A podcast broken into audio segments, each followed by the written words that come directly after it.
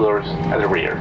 The floor light. Personas sentadas en primera fila, en sus filas o ventanas de emergencia les pedimos chequear las cartillas de seguridad frente a sus asientos. Dos Este es mi viaje de escapada a Buenos Aires. Una de las particularidades del trabajo de escribir historias en internet es que se puede hacer desde cualquier lado.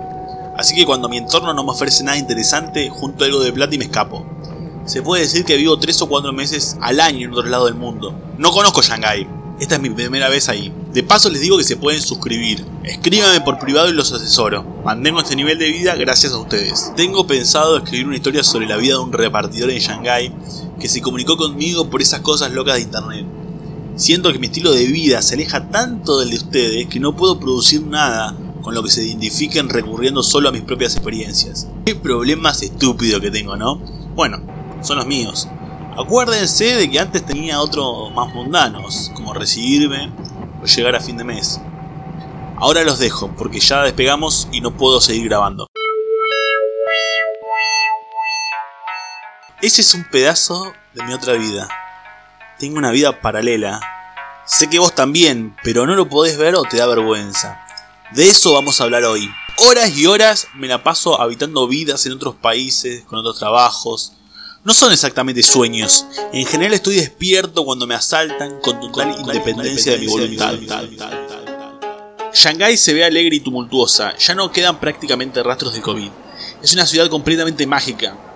Se unen los rascacielos, las enormes autopistas y los letreros digitales colgados de los edificios con la gente andando en bicicleta en las callejuelas angostas y los barrios tradicionales donde gente cría gallinas en la vereda de las casas.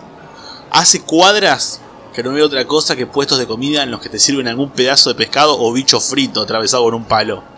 Me hago llevar por una bicicleta taxi, le dejo 10 dólares de propina al bicitaxista y me agradece con entusiasmo. Cité en un café que curiosamente se llama Shanghai al repartidor para que me cuente su historia. Además de invitarlo, también le voy a pagar 200 dólares para no hacerle perder tiempo de trabajo por nada. El repartidor, en un inglés entendible, me saluda. Se llama Li Xie. A ver si le transmito lo que realmente quiero. Yo sé que un poco ustedes también, pero en mi caso vivo dos vidas, como Batman. Una es de los pequeños logros en un mar de dificultades, estadas personales y largos procesos. En la otra, un día soy director de cine viajando por los festivales del mundo, dando cátedra, al otro un actor hollywoodense, al otro simplemente vivo de este podcast con ingresos medios en la misma casa donde estoy, al otro mi novela tiene un éxito tal que me permite vivir sin laburar. Constantemente mi mente viaja hacia las fantasías. Ojo que no son todas fantasías buenas. También hay eternas discusiones que llevan años con gente que me cagó la vida en la realidad y los castigo, lo pongo en su lugar o directamente me vengo. En fin, cosas que no van a pasar nunca en la reputa vida de Dios. Ligie entrega 100 pedidos por día de personas que compran ropa, cafeteras, libros, iPad, notebooks y tantas otras cosas por internet. Él la lleva en una moto 110 por toda la ciudad. Trabaja desde las 8 de la mañana a las 9 de la noche. Para comer una hora y se toma media más a la tarde para merendar algo. Ligie tiene 35 años y un hijo de 16. Él vive en Shanghái, pero vino de una zona rural en donde se crió. Su hijo sigue ahí con su mamá y sus abuelos. No le permite mudarse con toda su familia a Shanghái y debe seguir registrado en su provincia natal. Las políticas de migración interna son muy estrictas.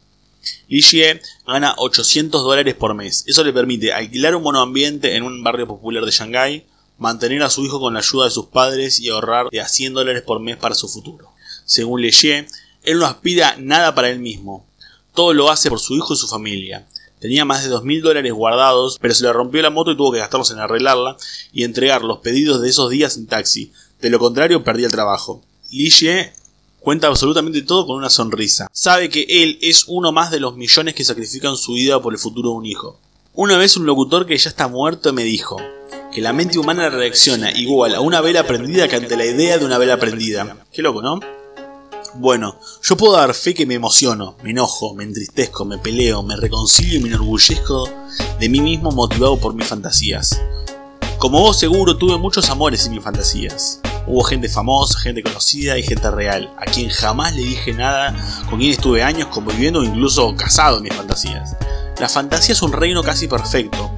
Puede suceder todo lo increíble, lo imposible y lo improbable, y ello no tiene ninguna desilusión. En las fantasías los procesos son rápidos, las carreras son cortas y los hechos intensos. Para fantasear hace falta estar realizando una tarea que no requiera mucha concentración como caminar, bañarse, viajar en el bondi o hace falta estar estudiando contra nuestra propia voluntad. Nadie admite que fantasea porque vivir entre fantasías no tiene buena prensa. Uno pasa por loco, por inmaduro, por patético.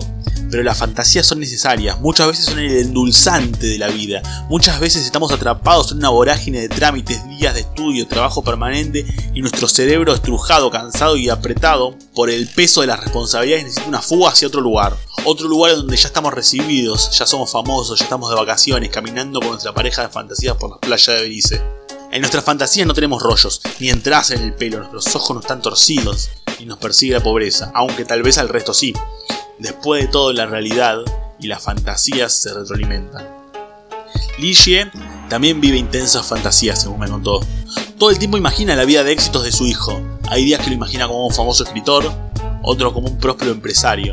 Hay días que piensa en él como un eminente científico y otros que solo lo ve feliz, casado, con muchos hijos. Esos sueños despiertos, como Ligie lo llama, lo hacen feliz. En eso somos iguales. Un día será nuestro día, Mientras tanto, no reniegues tanto de tus fantasías. Muchas veces nos ayudan a seguir.